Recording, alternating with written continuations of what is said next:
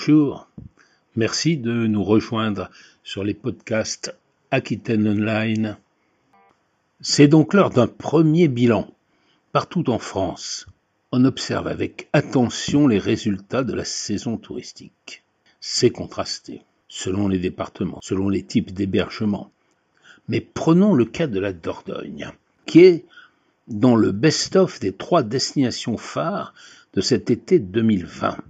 Bien sûr, le département, le comité départemental du tourisme et les acteurs du tourisme n'ont pas manqué de faire valoir ses atouts et ils ont pris les bons moyens de communication, notamment à la télévision. Si bien que le département a pu se réjouir d'une présence forte, au-delà de ce qui se passait d'habitude. Déjà dans les résidences secondaires, dans les maisons des familles, avec aussi les excursionnistes, nous explique le comité départemental du tourisme.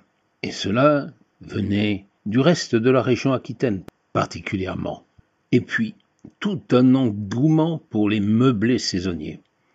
Et puis l'hôtellerie. Enfin, on pouvait se poser, prendre le temps de visiter, et ce ne sont pas les occasions qui manquent en Dordogne, et donc de vivre des séjours plus intenses, où il n'y a pas besoin de longs trajets, où les hébergements sont moins chers qu'à l'étranger. Les périgourdins vous indiquent de nombreuses balades, des sites, des marchés, et la possibilité donnée, du coup, de consommer dans les sites et dans la restauration du Périgord. Les circuits courts sont là, ils ont été très fréquentés durant cet été 2020, qu'il s'agisse de regroupements de producteurs dans des magasins, sur tout le territoire de Dordogne, particulièrement en Périgord noir, qu'il s'agisse de ventes directes à la ferme, et aussi des très animés marchés locaux dans bien des petites villes et villages. Les touristes reviennent chez eux en ayant fait le plein de beaux et bons produits du Périgord. Ils ont consommé, oui, mais pas d'une façon débridée, gargantuesque. Consommé comme si on était pressé, comme si on désirait du toujours plus, comme s'il s'agissait de tout visiter. On va faire Bénac, Dôme, la Roque-Gajac, Rocamadour. Non, il s'agit moins de consommer, mais plutôt de découvrir. Des découvertes donc, non plus coûteuses, mais goûteuses. Des découvertes calmement, souvent en famille, souvent aussi entre amis. Nous avons vu que des amis dispersés un peu partout en France se sont retrouvés en Dordogne, terre d'élection des retrouvailles et du grand air. En Dordogne, la recherche était évidemment particulièrement déployée autour de toutes les activités de pleine nature.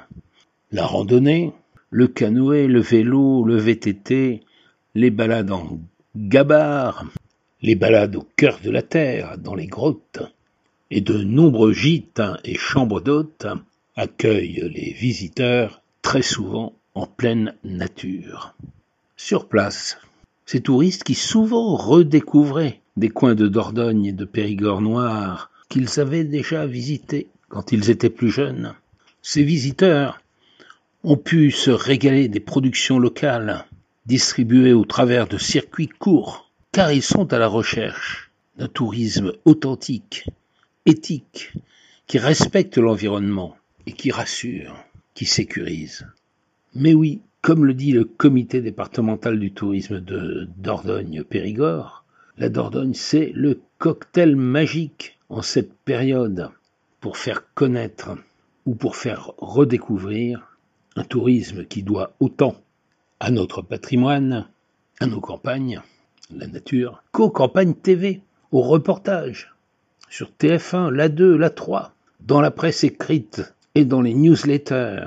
Et c'est bien un nouveau modèle de tourisme qui est en train de poindre, un modèle culturel, oui, un tourisme culturel qui n'est pas seulement celui de l'histoire, des musées, des châteaux, mais de toute une culture de toute une identité des territoires.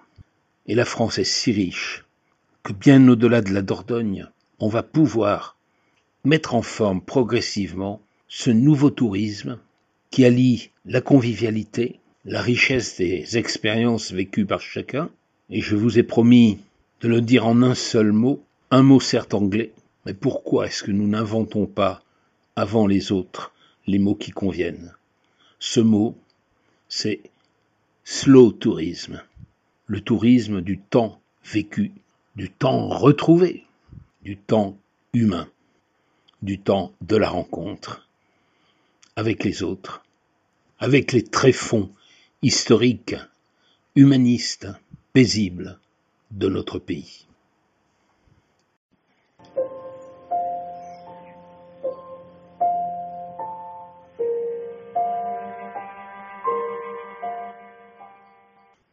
Bonjour. Mais qu'est-ce que le slow tourisme C'est une conception et une pratique du voyage, des vacances, de la découverte, de l'ailleurs et une découverte des autres, qui donne du sens, de la profondeur du temps à la vie.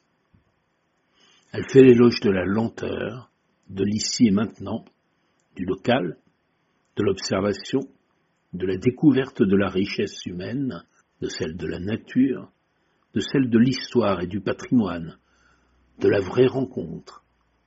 Éloge et pratique concrète, s'il s'agit de déplacements, de loisirs, de choix des lieux ou des hébergements.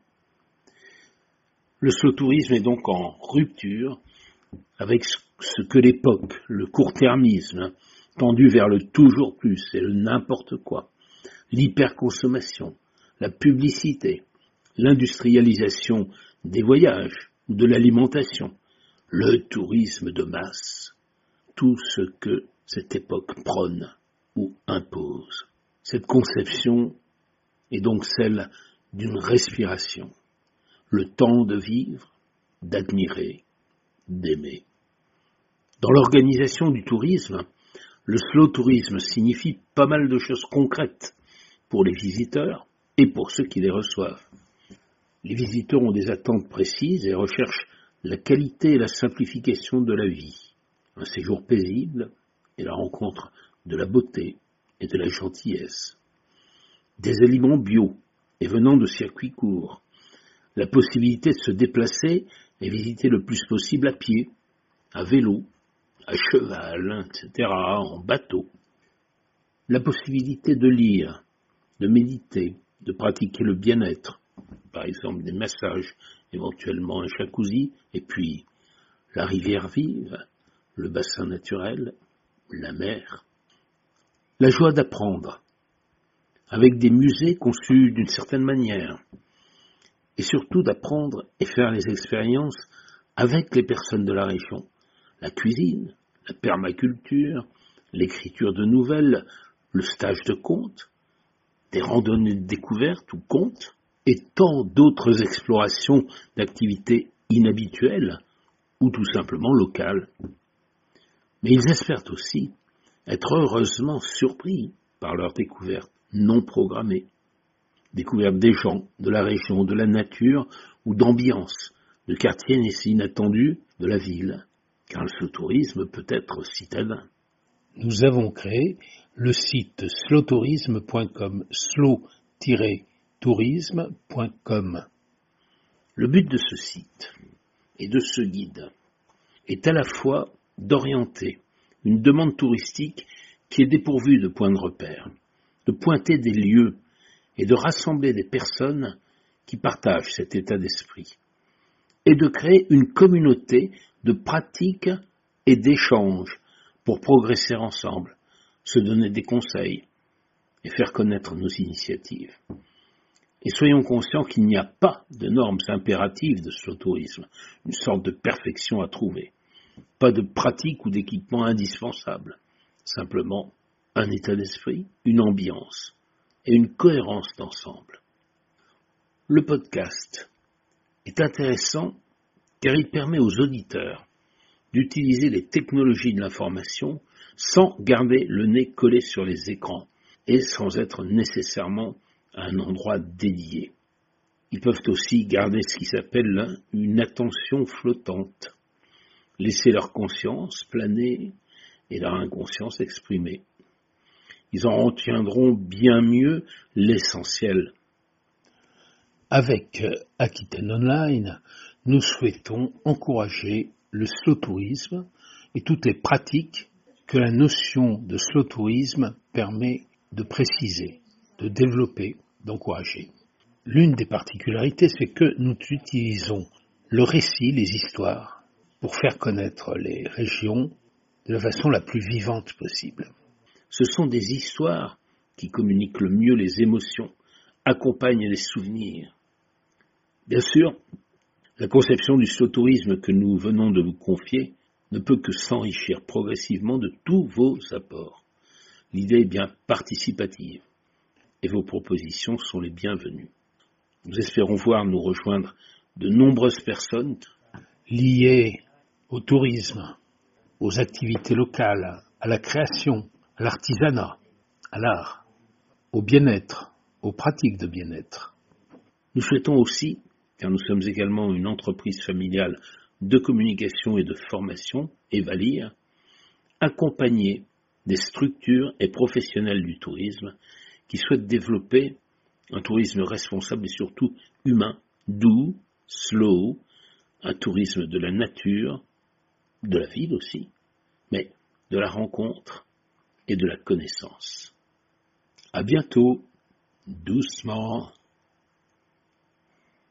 L'attention, l'attente, entrer dans ce moment où tout est suspendu et l'esprit repose en lui-même. Le slow tourisme est sans doute d'abord un tourisme intérieur, un tourisme à la découverte de son propre esprit, de l'inimaginable de votre richesse intérieure. Tout ce qui nous éloigne des habitudes et des bruits du monde, du courant, du torrent qui nous emporte quotidiennement, permet à l'esprit de se retrouver et au corps de s'apaiser. Ces pages vont vous dire la jouissance du silence et ce que les choses nous disent dès lors qu'on les observe. Cet état d'esprit transforme le monde et nous le redécouvrons à mesure humaine.